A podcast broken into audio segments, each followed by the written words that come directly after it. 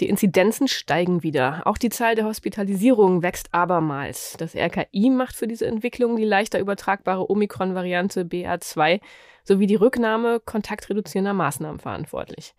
Gleichzeitig ist weiterhin deutlich, wie wenig belastbar die offiziellen Fallzahlen überhaupt noch sind. Mehr als jeder zweite PCR-Test ist derzeit positiv. Das lässt auf eine sehr hohe Dunkelziffer von Infektionen schließen.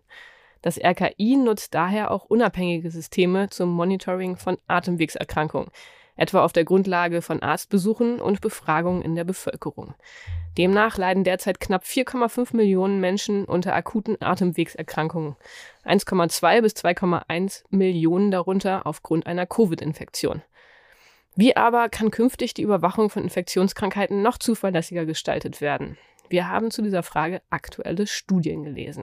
Und damit herzlich willkommen zum Podcast FAZ Wissen. Ich bin Sibylle Ander. Und ich bin Joachim Müller-Jung. Wir sind Redakteure im Wissenschaftsressort der FAZ. Ich bin Astrophysikerin mit Kernkompetenzen in der Modellierung und der Datenauswertung und Joachim ist unser Biologe mit Fokus auf der Klima- und Medizinberichterstattung. Ja, Joachim, du hast uns heute ein Zahlenthema mitgebracht, das aber auch durchaus in äh, ja, dein Lieblingsthema hineinreicht, äh, und zwar ähm, der, der Genomsequenzierung von Viren. Also ein Thema, das viele Facetten hat und das anschließt an eine Frage eines Hörers, die uns erreicht hat. Manfred Beck hat uns äh, nämlich genau diese Frage gestellt, inwiefern man den Zahlen heute noch trauen kann. Äh, er schreibt, in den letzten Tagen treffe ich zunehmend Menschen, die aus den derzeit sinkenden Inzidenzwerten schließen, dass das persönliche Risiko, sich zu infizieren, damit gerade deutlich sinke. Dagegen spricht möglicherweise der Umstand, dass laut RKI-Website die Zahl der akuten Covid-Erkrankungen in den letzten Tagen immer noch ansteigt. Die Zuschrift ist schon ein bisschen älter. Mittlerweile kann man das ja ganz klar bestätigen. Die Zahlen gehen hoch. Ähm, die Positivrate der Tests, die hatte ich schon erwähnt, die ist ähm, auf einem Rekord hoch. Also, dass wirklich mehr als jeder zweite Test positiv ausfällt, das ist ja wirklich alarmierend und das zeigt, dass viele Infizierte sich gar nicht mehr PCR testen lassen. Insofern die Frage von Herrn Bick, welchen Zahlen kann man noch trauen, worauf ähm, kann man sich verlassen, wenn es um die eigene Risikoabschätzung geht. Äh, da würde ich ja immer denken, diese Positivrate der Testzahlen, der PCR-Tests, das ist schon mal ein guter Anhaltspunkt. Äh, und der lässt darauf schließen, momentan ist das Ansteckungsrisiko so hoch wie selten zuvor, oder Joachim? Das siehst du auch so. Ja, würde ich auch sagen, dass im Moment, äh, man kriegt das ja in der unmittelbaren Umgebung auch mit, wie viele äh, Menschen sich im Moment anstecken. Gleichzeitig äh, verändert sich auch das Mobilitätsverhalten und das, äh, die Vorsichtsmaßnahmen. Äh, man, auch das spürt man, das äh, sieht man auch, das erlebt man jeden Tag, wenn man Menschenansammlungen sieht. Ich war gestern Abend im Ukraine-Benefizkonzert, da war auch die Menschendichte relativ hoch, vor allem in der Pause, als es zum zum äh, Sektempfang ging. Also ich glaube, es ist in der Tat so, äh, die, dieses Infektionsrisiko ist im Moment sehr hoch. Das liegt äh, einerseits eben daran, an der, an der lückenhaften Erfassung äh, der Zahlen, äh, der Testlücken, äh, die wir haben. Äh, und äh, es liegt natürlich auch, äh, ist klar, an, an dem veränderten äh, Verhalten und äh, was Herr Wieler ja auch heute im Podcast Podcast sage ich, genau, was Herr Wieler ja auch heute in seiner Pressekonferenz nochmal angedeutet hat äh, oder klar eigentlich ausgesprochen hat, BA2, die Omikron-Schwestervariante, die der Subtyp von, von Omikron äh, mit ein paar anderen Mutationen, der spielt da auch rein, weil eben diese Variante eben wohl noch leichter äh, übertragbar ist noch etwas ansteckender ist, gerade jetzt in dieser immunologischen Situation, in der wir sind, viele, Infektiös, äh, viele Infizierte, viele damit auch die äh, quasi natürliche Immunität entwickeln, aber eben auch viele äh, Immunisierte mit allerdings auch häufig nachlassender Immunität. Das alles zusammengenommen bereitet offenbar BA2 jetzt wieder so einen, so einen Grund, äh, wie soll man sagen, so eine Basis, um, um von da aus wieder äh, sich auszubreiten. Man muss mal sehen, wie sich das weiterentwickelt. Äh, in England ist ja die Situation ähnlich. Äh, ein paar Wochen voraus allerdings und äh, da sieht man, dass sich das, dass so ein Plateau dann auch wieder bildet. Wir müssen jetzt nicht unbedingt mit der ganz großen äh, Frühlings- oder Sommerwelle rechnen. Da würde ich, soweit würde ich noch gar nicht gehen. Ich weiß gar nicht, ob Herr Wieler davon ausgeht oder Herr Lauterbach davon ausgehen. Aber äh, Klar ist das, was der Expertenrat ja in seiner jüngsten Sitzung deutlich gemacht hat. Äh, wichtig ist jetzt, sind jetzt Systeme, die wir installieren, um auch schnell reagieren zu können. Das gilt sowohl für die Neufassung des Infektionsschutzgesetzes, das ja in Arbeit ist, da gab es gestern einen Gesetzentwurf, da wird man darauf äh, äh, Rücksicht nehmen müssen und wird aufpassen müssen, dass man schnell reagieren kann, aber eben auch ganz konkret für eben diese äh, ja, Institutionen wie das RKI, äh, die äh, auch in der Lage sein müssen, möglichst lückenhaft, äh, Lücken, Lücken äh, äh, quasi äh, Daten zu erfassen und möglichst äh, umfassend auch äh, Bescheid zu wissen, wie das Infektionsgeschehen ist. Und da ist äh, tatsächlich für alle Interessierten auch nach wie vor eine sehr lohnende Informationsquelle der Wochenbericht des Robert Koch Instituts. Äh, da sind eben auch genau diese Zahlen zu finden, die über die Testung hinausgehen, also die Zahlen, die in den Arztpraxen erhoben werden die äh, in den Krankenhäusern erhoben werden in Bezug auf Atemwegserkrankungen und äh, die aus Bevölkerungsbefragungen resultieren. Da ist ein großer Absatz jetzt auch in diesem Wochenbericht. Äh, so umfangreich war der früher noch nicht. Da sieht man, es ist tatsächlich äh, auch angekommen, die Notwendigkeit, dass man die bestehenden Testungen, die ja in der Tat sehr lückenhaft sind, durch funktionierende Methoden ergänzt. Darum soll es jetzt heute auch gehen, denn das ist, das ist ja politisch auch äh, offensichtlich sehr wichtig, ähm, etwas, was jetzt auch in den kommenden Wochen sehr relevant werden wird, wenn geöffnet werden soll, wenn die Maßnahmen zurückgenommen werden. Äh, wie sich das mit den steigenden Fallzahlen verträgt, ist ja eine offene Frage. Ähm, ja, ich freue mich, dass du da so optimistisch bist. Ich hoffe auch sehr, dass äh, die Welle sich ähm, ja nicht so fortsetzt, wie sie bisher schon äh, im Ansteigen begriffen ist. Werden wir sehen. Aber genau um diese Frage, wie man den Überblick behalten kann, wenn ein Infektionsgeschehen durch Testung eben nicht mehr richtig gut abgebildet werden kann, wenn sich vielleicht auch die Erreger verändern. Darum soll es heute gehen. Du hast eine Reihe von Studien mitgebracht. Die erste Studie, ähm, mit der wir vielleicht beginnen können, die ist im Journal Nature Biotechnology erschienen. Das war die Studie, mit der ich als Physikerin beim Lesen am wenigsten anfangen konnte, weil die doch sehr technisch äh, die Frage behandelt, wie man verschiedene Viren nachweisen kann per Tests und wie man diese, diesen Nachweis mithilfe von Maschinenlernen verbessern kann. Also ein KI-Paper. Ähm, kannst du da mal kurz den Kontext liefern, warum das überhaupt ähm, ja, eine wichtige Herausforderung ist, das so anzupassen und warum da überhaupt KI ähm, eine wichtige Rolle spielen kann? Naja, im Grunde genommen äh, ist das ja alles, was wir jetzt, über das wir gesprochen haben, die, die, Zahlen, die unglaublichen Datenmengen, die wir brauchen, noch zusätzlich brauchen, auch um die Lage vollständig einzuschätzen und eventuell dann auch die Prognosen zu verbessern, ist natürlich Big Data. Das sind Big Biology, wenn du so willst. Das sind also alles große Datenmengen, die äh, einzelne äh, Forschergruppen und äh, auch am RKI nicht, natürlich nicht überblicken können. Die brauchen Tools, Algorithmen, äh, und möglicherweise eben diese Maschinenhilfe, um diese Daten auszuwerten und zwar intelligent auszuwerten, so auszuwerten, dass sie, dass sie äh, dass, dass sie äh, Schlüsse daraus ziehen können. Wir hatten vor einiger Zeit einen Artikel, du erinnerst dich vielleicht, äh, und wir haben auch schon mal darüber gesprochen, äh, KI in der Medizin äh, spielt eine zunehmende Rolle, auch gerade jetzt im Zuge von Covid, äh, wo ja die Digitalisierung insgesamt in vielen Ländern ja äh, zugenommen hat, der Digitalisierungsgrad, auch in der Medizin. Da wurde viel angeleiert äh, in den letzten zwei Jahren der Pandemie, ähm, allerdings auch viel äh, Schrott äh, angeleiert, also viel Schrott erzeugt. Am Ende wenig aussagekräftige Algorithmen. Das war äh, im Prinzip der, äh, der Schluss eines, einer Publikation in, in PLOS äh, Digital Health äh, von über 200 Algorithmen, die Anfang eben der Pandemie entwickelt worden sind, um Prognosen zu verbessern, um den Infektionsverlauf von äh, Covid-19 voraussagen zu können. Diese, all diese Algorithmen sind mehr oder weniger alle, äh, das waren alles äh, Schüsse in den Ofen. Ein, zwei haben sich bewährt und, äh, und das ist jetzt ein Paper, äh, das ist natürlich äh, äh, ein experimentelles Paper, ein Laborpaper, äh, in dem in dem versucht worden ist, jetzt nicht nur äh, Covid äh, gewissermaßen die Covid-Diagnostik zu verbessern, zu vollautomatisieren und zu verbessern, sondern eben auch insgesamt Infektionskrankheiten. Deswegen fand ich das Paper ganz interessant. Aber jetzt sag gerade nochmal, um was für Daten geht's denn jetzt hier ganz konkret? Ja, es geht einerseits natürlich um die um die äh, Testdaten, die man braucht.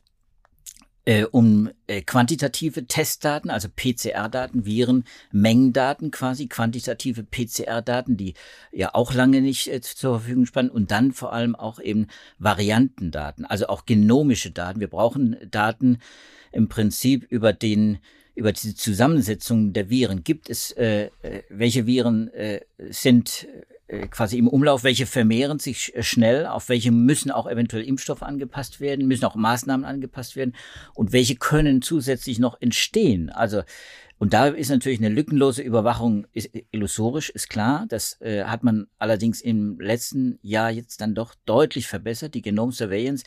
Ich habe mal nachgeguckt, äh, beim ECDC hm, gibt es eine schöne Datenbank, kann ich auch gerne äh, verlinken äh, die entwickelt äh, worden ist. EpiPulse äh, hat auch einen Vorläufer gehabt. Da werden viele Daten gesammelt zur Übersterblichkeit, zu Infektionskurven, zu Covid-Fällen etc. und eben auch zur Genom-Surveillance, also zur Überwachung der Genom, äh, der Virengenomen. Und äh, da sieht man, dass äh, die, die Aktivitäten da im Bereich der Diagnostik sehr variabel sind, je nachdem, wie die Welle entsteht. Es geht fast mit den Wellen mit. Äh, der Anteil derjenigen Proben, äh, die dann auch sequenziert werden. Und wir sind jetzt in etwa bei unter 20 Prozent. Das ist deutlich mehr, das ist fast doppelt so viel, wie man noch äh, so Mitte, äh, Ende des ersten Pandemiejahres angepeilt hat. Also wir sind eigentlich schon relativ äh, deutlich besser geworden in der Genom Surveillance in Europa. Wir waren zwischendurch sogar bei über 60 Prozent. Das war auf dem Höhepunkt der letzten Welle, als man nicht so richtig wusste, was, was, welche, welche Varianten spielen da im Moment gerade. Da geht es aber um die vollständige Genomsequenzierung, oder? Ja, da geht es um die äh, vollständige Genomsequenzierung. Man kann natürlich auch Teilsequenzierung äh, auch vornehmen. Da haben wir ja auch schon einen Podcast drüber gesprochen. Und äh, diese Teilsequenzierung, die liefern natürlich auch Daten über über ähm, die Varianten. Auch da kann man er ermitteln, in welch, welche Varianten, welche Subtypen auch im Umlauf sind. Wir haben ja inzwischen Tausende von Varianten. Das muss man immer wieder auch sich ins Gedächtnis rufen, dass wir nicht nur diese eine Omikron, wir haben jetzt die zweite eben BA2, die sehr, die dominant wird im Moment in Deutschland. Das dauert noch ein bisschen. In anderen Ländern ist sie dominant. Aber auch da sieht man, und, und das wird nicht die letzte Variante sein. Das wird auch nicht die letzte Subtyp sein. Das ist klar. Wir haben auch Paper, schöne Paper übrigens aus Deutschland, die ich dann auch gerne verlinke, auch wenn ich jetzt darüber gar nicht spreche, aber das auch ganz neu ist. Äh, da zeigt, wie sich, wie sich solche Varianten äh, in, im Körper von immunsupprimierten Patienten entwickeln, und zwar stufenweise. Das ist äh, Ich weiß, das ist dein Lieblingsthema, aber das ist tatsächlich heute nicht das unser Podcast-Thema. Genau. Aber zurück zu diesem Nature Biotechnology Paper, das, äh, das fand ich ganz interessant. Die sind hoch äh, automatisiertes System, Algorithmus entwickelt worden, um die Diagnostik anzupassen. Also weniger jetzt für uns äh, Verbraucher, Nutzer, Leser äh, und möglicherweise Infizierte und Betroffene äh, interessant als für die Diagnostiklabore. Äh, die sind dabei, das wollte ich eigentlich nur damit mitteilen mit diesem Paper, äh, dass sie wirklich Diagnostiker, vollautomatisierte Diagnostik entwickeln können, mit denen sie auch verschiedene Viren, auch Influenza-Viren, unterschiedliche Typen. Hier geht es wirklich um, um fast 2000 unterschiedliche Virenspezies die man, äh, die man überwachen kann per Diagnostik und die weiterzuentwickeln und zwar angepasst, je nachdem auch äh, an ihr jeweiliges Veränderungspotenzial, an das Mutationshäufigkeit, an die, an die Ausbreitung, äh, an die unterschiedlichen Geschwindigkeiten, die Dynamiken, äh, die diese äh, Infektionskrankheiten haben. Und dieses System arbeitet eben mit äh, KI. Äh, vielleicht, ich hoffe, das ist eins der wenigen KI-Paper, leider eben noch eines der wenigen, die dann hoffentlich auch äh, zu einem Ergebnis führen. Äh, und dann auch die Diagnostik auch äh, reaktionsschneller machen. Das ist das, was der Experten ja auch fordert in seinem, in seinem, in seiner jüngsten Stellungnahme, reaktionsschneller zu sein. Und Diagnostik ist oft hinterher. Das haben wir ja immer wieder auch festgestellt. Aber jetzt vielleicht nochmal eine, eine naive Frage, wenn es auch um andere Viren geht. Also bei Coronaviren, das verstehe ich noch. Da gibt es ja momentan einfach sehr viele PCR-Tests und einen gewissen Anteil, den schickt man dann in die vollständige Genomsequenzierung und die Daten, die kann man dann nutzen. Aber wo kommen dann die anderen Virendaten her? Ist es so, dass die auch äh, mit, äh, sind das eigene Datenbanken? Hat man auch so eine Grippe-Viren-Genomsequenzierungsdatenbank? Absolut. Oder? Und daraus ging sogar die Covid, äh, die Corona-Viren-Datenbank hervor. Das war ursprünglich eine, eine Influenza-Viren-Datenbank, wenn du so willst. Da ist es natürlich im Moment nicht so, äh, so äh, umfassend auch erfasst äh, wie jetzt bei Covid-19. Da hat man natürlich im Moment den Fokus drauf. Da kriegt man auch im Moment die meisten Daten. Deswegen arbeiten die hier auch bei diesem Maschinenlernsystem quasi mit äh, Covid-Daten vor allem, aber eben auch mit Influenza-Daten. Und äh, und auch Influenza ist ja extrem variabel. Da gibt es auch wahnsinnig viele Varianten, die sich dann auch weiterentwickeln im Laufe einer Epidemie. Und das äh, ist wichtig für die Impfstoffentwicklung, für die Impfstoffanpassung. Das haben wir alles schon gelernt. Äh, auch für die Medikamentenentwicklung auch ganz wichtig, dass man, dass man weiß, in welche Richtung geht es, was könnte gefährlich werden, wo sind Hotspots. Ähm, und wenn diese Diagnostik ausgeweitet wird, es ist ja auch ein bisschen der Versuch zu sagen, von mir jetzt, nicht von den Wissenschaftlern, aber das steckt natürlich auch dahinter, der Versuch zu sagen, die Diagnostik muss einfach noch, noch äh, optimiert werden. Wir sind da noch lange nicht da, wo wir, wo wir wollen. Und wenn es denn optimiert wird, wenn die Dichte erhöht wird, wenn die Dynamik besser erfasst wird, dann, dann heißt das auch, dass es Big Data und da braucht man Maschinenlernsystem. Und das ist ein Paper, da kann reingucken, wer will. Du hast gesagt, das ist, äh, das ist für dich spannend als Physikerin. Das ist auch, äh, auch äh, naja, also für einen Biochemiker spannend, aber es genau, ist natürlich. Die biochemischen Details, die habe ich mir dann doch teilweise gespart, muss ich zugeben. Hast aber dafür äh, bist du ja hier und ich kann dir dann ja die entsprechenden Fragen stellen. Ähm, aber du hast noch ein Paper mitgebracht, was, glaube ich, auch für die allgemeine Hörerschaft ein bisschen einfacher zu lesen ist und definitiv alltagsnäher äh, thematisch aufgestellt ist. Da geht es nämlich um die Nutzung tragbarer Wearables, also tragbarer Gerätschaften wie Uhren und äh, Fitnessbänder und so weiter, ähm, die ja nun auch in der Lage sind, Gesundheitsdaten abzufragen und dann die Überlegung, ob man solche Geräte nicht nutzen kann für eine Covid-Früherkennung. Das finde ich natürlich sehr, sehr spannend. Äh, Gerade jetzt momentan, wo ja so viele Menschen in unserer Umgebung infiziert sind und dann immer die Frage ist, seit wann hatten sie es schon, nachdem sie dann den PCR-Test hatten? Sind die Kontaktpersonen wirklich ansteckungsgefährdet oder nicht? Also das ist ja momentan eine Frage, die sich eigentlich fast jeder stellt, weil jeder irgendwelche Infizierten in seiner Umgebung hat. Wie ist da der Status? Funktioniert das? Ja, und das äh, ist wirklich ein, äh, finde ich, ein sehr spannendes äh, Paper. Ist in Scientific Reports erschienen von einer kalifornischen Gruppe, die ein Projekt gestartet haben, das TEM Predict Study heißt. Äh, das startete schon im ersten Jahr der Pandemie, ist also gewissermaßen noch ein, ein Kind der, der Frühphase der Pandemie ähm, bis zum November. Also auch da waren ja noch keine Impfstoffe da.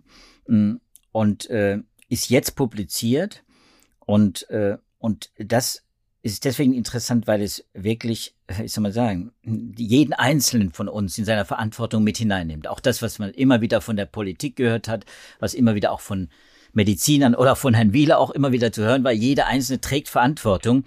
Und diese Verantwortung kann man auch eben übernehmen, indem man solche Variables auch einsetzt, wenn man sie denn tragen will. Will ja nicht jeder. Wir müssen ja uns klar sein, dass das nur eine ausgewählte wie soll man sagen, selbstgewählte äh, Gruppe von Menschen ist, die solche Selbstvermessungsgeräte äh, auch nutzen wollen. Also so eine Smartwatch äh, ist ja schon relativ weitgehend, was Selbstvermessung angeht.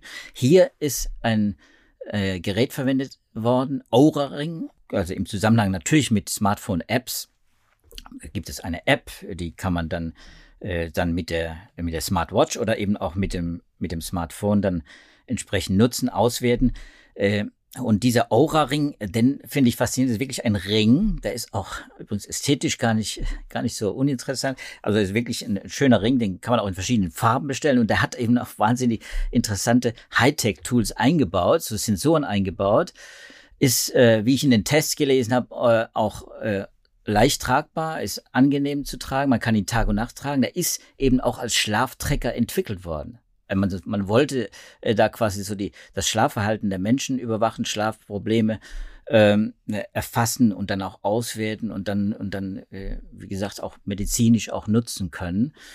Und, äh, und dieses, äh, dieser Aura-Ring, der kann äh, gleichzeitig erfassen eben nicht nur die äh, Herz- und Pulsfrequenz, die Atemrate, damit auch. Hier wird ja das Blut gewesen, der Blutfluss gemessen, die, der Durchmesser der, der Kapillare am, am Finger quasi. Übrigens kannst du jeden Finger nutzen, auch das eine schöne, schöne Sache, finde ich.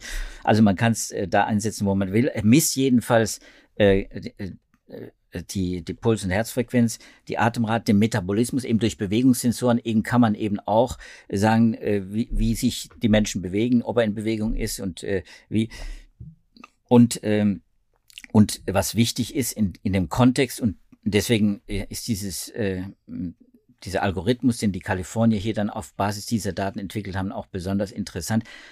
Äh, sie haben die, die Hauttemperatur auch messen. Und das können nicht viele dieser äh, Selbstvermessungsgeräte. Auch die, die Uhren machen das ja nicht, die, die wir kennen, deren Namen wir nicht sagen, aber die wir kennen und tragen, auch zum Teil selbst. Die können das nicht. Die Temperaturmessung ist wichtig. Und das bei einem Ring vielleicht äh, würde man sagen, vielleicht noch schwieriger, weil es ja, weil es ja doch peripher ist auch. Äh, aber äh, offenbar sind die Daten gar nicht so schlecht, was diese Hauttemperaturmessungen angeht. Aber funktioniert es? Kann man damit genau sagen, ab wann man infiziert ist mit Covid? Ja, und jetzt äh, bringt es natürlich auf den Punkt. Genau, genau ist der Ausdruck, den man äh, bei solchen Geräten nie verwenden sollte. Da muss man immer sehr, äh, sehr äh, großzügig sein bei der Auswertung äh, dieser Daten. Äh, wir haben hier äh, zugrunde gelegt für diese Studie, die jetzt da veröffentlicht worden ist, sind äh, 63.000 äh, Teilnehmer immerhin. Also in Amerika ist dieser Ring weiter verbreitet als bei uns. Den gibt's ihn auch bei uns. Es gibt auch schon sogar in neuen Versionen bei uns. Also es gibt ihn. Er ist ein bisschen teuer und man muss dann nur Mitgliedschaften eingehen. Das sind lauter so Dinge, wo man sagt, okay, das, das, da muss man jetzt wirklich nicht für werben. Aber äh, der Punkt ist, es, es sind doch äh, einige Zehntausend, die freiwillig, äh, da liegt schon ein Bias, freiwillig an, diesen, an diesem Projekt sich beteiligt haben. Und von diesen 63.000 äh, haben äh, dann im Laufe dieser, dieses ersten Pandemiejahres 700 gemeldet, dass sie selbst erkrankt sind. 700. Von diesen 700 wurden dann 300 etwa, äh, wurden durch eine Diagnose, PCR-Diagnose, äh, dann bestätigt oder bestätigten sich selbst, also die wurden nicht von der von von den Wissenschaftlern bestätigt, sondern die Aber wurden Labortests hm. wurden bestätigt. Und äh, aufgrund der Daten eben von 300 hat man dann wieder selektiert 73, die man äh, für die Training des Algorithmus auch verwendet hat. Mhm. Also für das, für, für die, für das KI-System quasi, das dahinter steht, nämlich bei der Auswertung steckt wieder KI, Maschinenlernen, äh, hat man trainiert, äh, wie die Korrelation ist zwischen Herz, Pulsfrequenz, hm. Atemfrequenz, mhm. Temperatur und, und, so weiter. Alles, was gemessen wird, auch die Bewegungsdaten. Und man hat äh, die unterschiedlichen Daten korreliert, ausgewertet und findet äh, dann, dass man nach Aussagen eben dieses, äh, äh, dieses eingeschränkten Projektes eben, dass man die Corona-Infektion mit dem Gerät im Prinzip fast drei Tage vorher ermitteln kann, bevor, bevor man es selber merkt, bevor man Symptome hat. Diese 700, die selbst, äh, die sich selbst diagnostizieren, das sind selbst hm. diagnostizierte äh, Covid-Fälle. Also man kann etwa sagen, äh, man kann es vorher offenbar ermitteln aufgrund der Daten, die, die ermittelt werden mit dem Ring.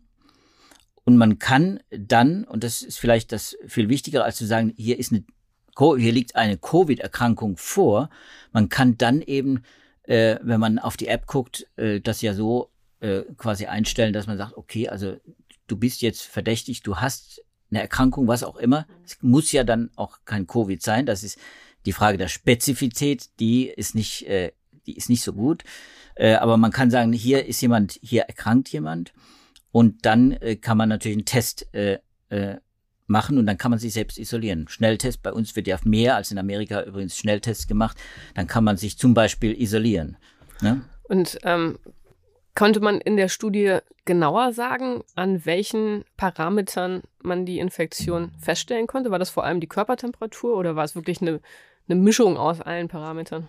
Ja, also entscheidend war, die Sensitivität ist über 80 Prozent. Das ist schon relativ, also ich finde es relativ gut. Äh, wahrscheinlich Diagnostiker werden sagen, das reicht uns bei weitem nicht aus, aber es ist natürlich eine Möglichkeit. 80 Prozent heißt vier von fünf Kranken, die auch als krank erfasst werden. Also es sind natürlich auch äh, Falschmeldungen dabei, das ist klar, eine von fünf. So, das heißt aber, man findet doch relativ viele. Und das Entscheidende und ohne das geht's offenbar nicht, sagen jetzt auch die Wissenschaftler, schreiben sie in ihrem Paper auch, die, die Hauttemperaturmessung ist entscheidend. Jetzt weiß ich natürlich nicht, wie die verknüpft sie mit dieser, mit dem Aura-Hersteller, weil der das ja offenbar als einer der wenigen anbietet. Ob das jetzt da dieser äh, Bias eine Rolle spielt, nach ja. den Daten zu schließen, hm. nach den Daten zu schließen, die hier vorgelegt werden, muss man sagen, ja, okay, also ohne diese, also wenn man die, die, das Trainings, den Algorithmus ohne diese Thermal, die Hauttemperaturdaten gefüttert hat, dann hat's nicht gereicht. Dann war die Sensitivität deutlich hm. schlechter. Hm. Ne? Also sie ist deutlich verbessert durch die Temperaturmessung. Naja, ich meine, es war ja am Anfang der Pandemie auch an vielen Stellen äh, eine Strategie, also an Flughäfen und aber ja auch bei vielen Unternehmen an der Eingangspforte, dass dann da äh, Fiebermessgeräte installiert wurden. Das ist natürlich immer die Frage, wie genau das ist. Vielleicht ja, nicht sonderlich genau, aber ich meine, diese Intuition, dass die Körpertemperatur da der entscheidende Parameter ist, die gab es ja schon sehr früh. Ja, und das ist, man muss sagen, die reine Temperaturmessung, die punktuelle Gen Temperaturmessung am Flughafen, die ist schlecht. Muss man einfach sagen. Zehn Prozent etwa. Das wird auch in dem Paper nochmal wiedergegeben. Äh, man hat das ja dann auch ausgewertet. Also die Trefferquote ist dann doch relativ schlecht. Wenn man nur die reinen Temperaturdaten mit solchen äh, Infrarotpistolen oder sowas äh, dann äh, vornimmt.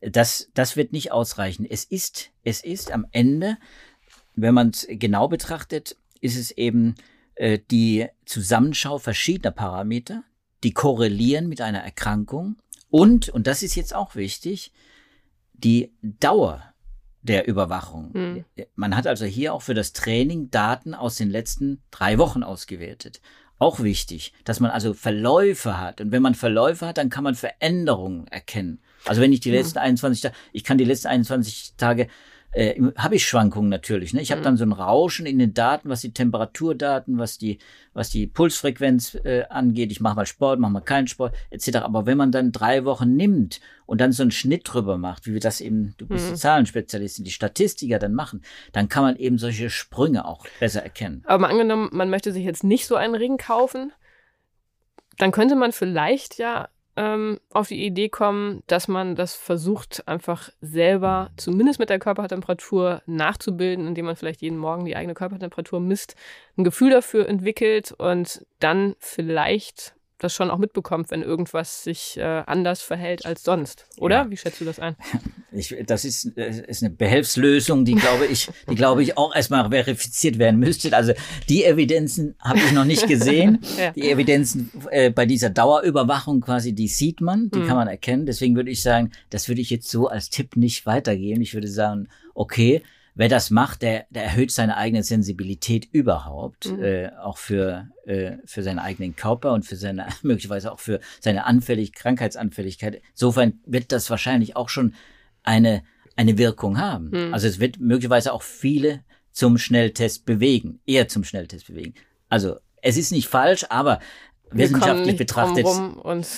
Über den Kauf eines solchen Ringes. Naja, ich glaube, ich glaube, dass äh, wenn sich das jetzt tatsächlich äh, man muss das ja auch extrapolieren. Wenn sich das ein äh, spielt und wenn, wenn sich das bestätigt, was auch in diesen ersten Daten jetzt auch gezeigt worden ist, dann kann man sich ja vorstellen, dass es einfach viel mehr solcher Produkte gibt, die die äh, Selbstüberwachung möglich machen. Und wir, wir, wir tragen ja beide auch. Äh, ich trage nicht so eine Du Uhr. trägst keine Uhr. Ich kenne viele Menschen, die, Uhr, die solche Uhren tragen. Smartwatches ja. tragen äh, zur Selbstüberwachung. Und, äh, es macht ja übrigens auch Spaß, aber da brauchen wir jetzt gar nicht drüber reden, das ist ja nicht das Thema. Aber es ist, es ist dann schon eine Möglichkeit, nochmal durch solche äh, Temperaturüberwachung mhm. einen zusätzlichen Faktor einzubauen, um auch gegen, ja, jetzt denken wir ein bisschen weiter an, an an, an weitere ja, Infektionskrankheiten, schwerwiegende. Wir werden wahrscheinlich eben nicht die letzte Pandemie erlebt haben. Äh, da bin ich relativ sicher. Man, man sieht überall, wenn äh, Vorsorgepläne für weiter, äh, für, für neue Pandemien, für neue Wellen auch äh, entwickelt. Letztendlich ist auch die Novellierung des Infektionsschutzgesetzes genau das, Vorsorge zu treffen. Der amerikanische Präsident hat eine 70-seitige ein, ein Covid-19 Preparedness Plan jetzt vorgelegt, um quasi schon wieder für die nächsten für den nächsten Winter gewappnet äh, sein zu wollen. Und das zeigt alles, äh, es muss, es, ja, nicht nur die Politik äh, und die Behörden, die Gesundheitsbranche insgesamt, auch im Sinne der, derjenigen, die sich um Covid-Erkrankte äh, kümmern müssen, letztendlich, auch die Pfleger. In dem Sinne muss man da vielleicht auch die Datengenerierung, die Datenqualität auch verbessern. Und, und deswegen glaube ich, ist das vielleicht ein, könnte das ein kleiner Baustein sein. Ich hoffe, dass sich das äh, auch vielleicht äh, verbreitert in der Nutzung, dass vielleicht auch solche Studien auch nochmal äh, wiederholt werden. Das bin ich relativ sicher, dass das weitergeführt worden ist. Ich habe jetzt da nicht nachgefragt, aber ich kann mir vorstellen, dass es im ersten Jahr gemacht worden. Es sind Lücken geblieben. Zum Beispiel auch hat man keine Impf mhm. geimpften Menschen in diese Studie mit eingebaut, weil es natürlich im ersten Jahr passiert ist. Und das heißt also, auch da gibt es Lücken. Es gibt auch Heterogenitäten, die man festgestellt hat in der Datenauswertung, was das Alter der Menschen angeht. Es funktioniert nicht in jedem Alter gleich gut. Also da ist die Fluktuation zum Beispiel bei 30, 40-Jährigen, die ist viel größer als bei bei jüngeren oder älteren Menschen, äh, da muss man den Algorithmus dann auch anpassen. Das heißt, mhm. es müsste dann eben auch der Algorithmus weiterentwickelt werden, aber das ist ja für App-Entwickler ja kein, keine, keine Sache. Die werden neu mhm. trainiert und äh, wichtig und ist. neue Varianten auch, ne? Weil da kann ja auch der Verlauf jeweils oder ist ja jeweils unterschiedlich. Genau. Und das muss auch dann auf die Varianten wieder angepasst werden. Und mhm. da hast du mich jetzt fast eine schöne Überleitung geliefert für das, für das äh, Genau, wir hatten jetzt Thema. ja zwei Methoden äh, gesehen, wie man den Überblick über das Infektionsgeschehen äh, verbessern kann. Auf der einen Seite eine Verbesserung der, der äh, Auswertung der Genomsequenzierung mit Hilfe von KI, Maschinenlernen. Dann jetzt haben wir gerade über die tragbaren Geräte gesprochen, also sozusagen über ähm, die Beobachtung der eigenen Körperfunktionen und äh, die frühe Erkennung einer eigenen Infektion. Du hast noch eine dritte Methode mitgebracht, ähm, die auch sehr, sehr spannend ist. Und zwar geht es da um die Auswertung des Abwassers, in dem sich ja auch Virenbestandteile wiederfinden. Das äh, ist eine Methode, die auch insbesondere in anderen Ländern, also in den Niederlanden zum Beispiel, äh, in, im Rahmen der Pandemie sehr intensiv genutzt wurde. In Deutschland geht es jetzt auch los, wir sind mal wieder ein bisschen später dran, aber wie funktioniert das genau? Ja, sag das nicht, Sibylle. Wir sind später dran. Wir haben in Deutschland sehr früh auch angefangen mit kleinen Projekten äh, dazu. Die Abwasserüberwachung ist eben gar nichts Neues. Und wer unsere Berichterstattung auch in der Zeitung bei Faznet und so verfolgt, äh, der weiß, äh, dass wir immer mal wieder Berichte darüber hatten. Übrigens auch in Frankfurt hier gibt es so ein Projekt, in Darmstadt äh, gibt es Projekte. Und äh, die Susanne Lackner aus der TU Darmstadt, die hat zum Beispiel letztes Jahr ein sehr spannendes Paper äh, veröffentlicht äh, über äh, darüber, wie das wie weit dieses Abwassermonitoring verbreitet ist äh, in Europa und wie gut diese Abwasserüberwachungssysteme verwendet werden können, um eine Variantenüberwachung, also genomische Überwachung auch äh, äh, zu erreichen, weil das will man ja auch, dass man weiß, wie die Varianten, wie sie vor, wie sie sich vorarbeiten quasi in der Pandemie.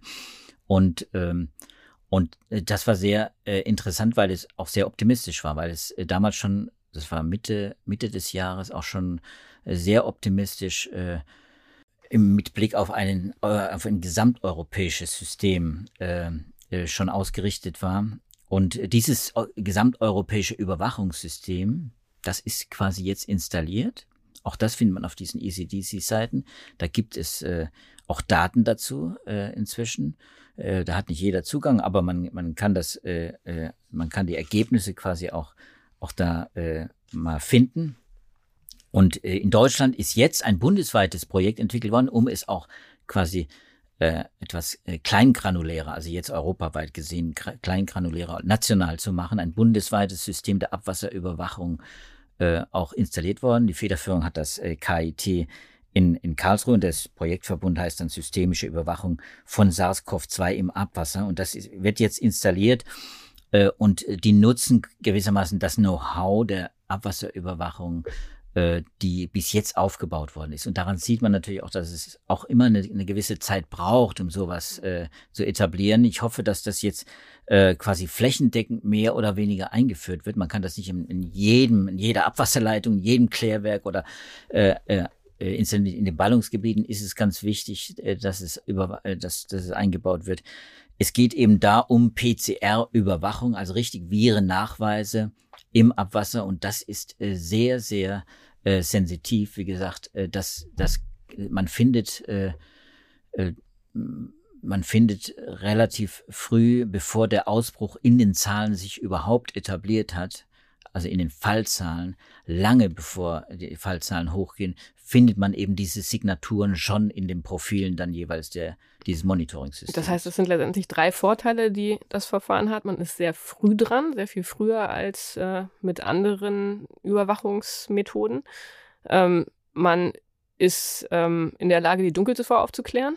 Besser abzuschätzen auf jeden Fall. Genau. genau. Und dritter Punkt, man ist auch sehr früh dabei, Varianten zu finden. Äh, wobei ich mir das nicht ganz so einfach vorstelle, oder? In welcher Verfassung sozusagen sind denn die Viren da im Abwasser?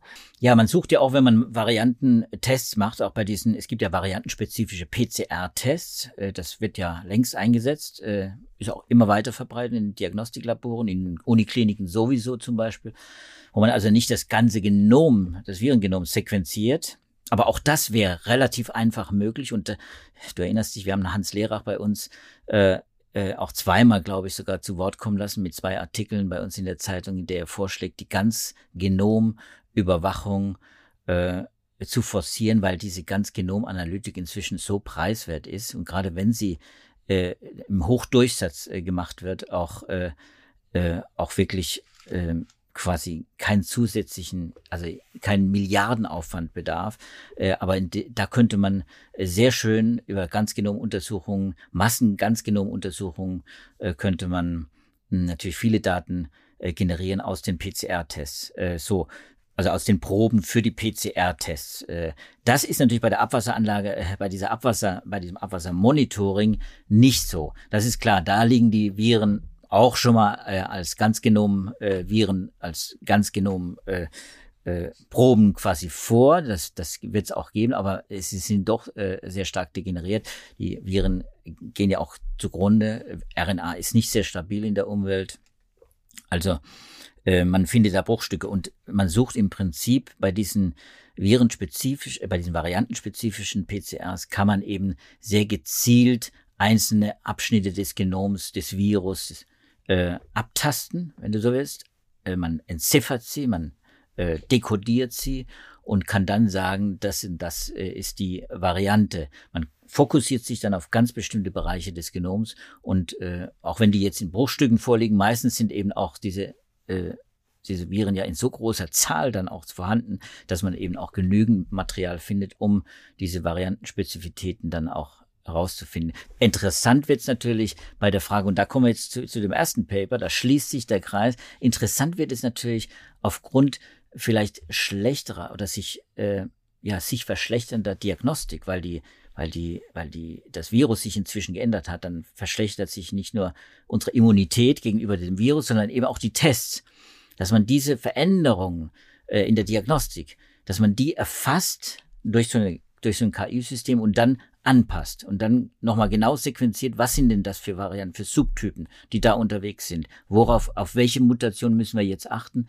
Und dann kann man das gezielter verfolgen. Was ich interessant fand ähm, bei der Beschreibung dieses Projektes, die du ja auch verlinken wirst in den Show Notes, war, dass da stand, dass auch dieses Verfahren wieder variantenabhängig ist, denn Omikron war da zu lesen, gelangt nur noch zu einem Drittel ins Abwasser, eben weil es sich in den oberen Atemwegen auffällt. Und ähm, entsprechend darüber ausgeschieden wird.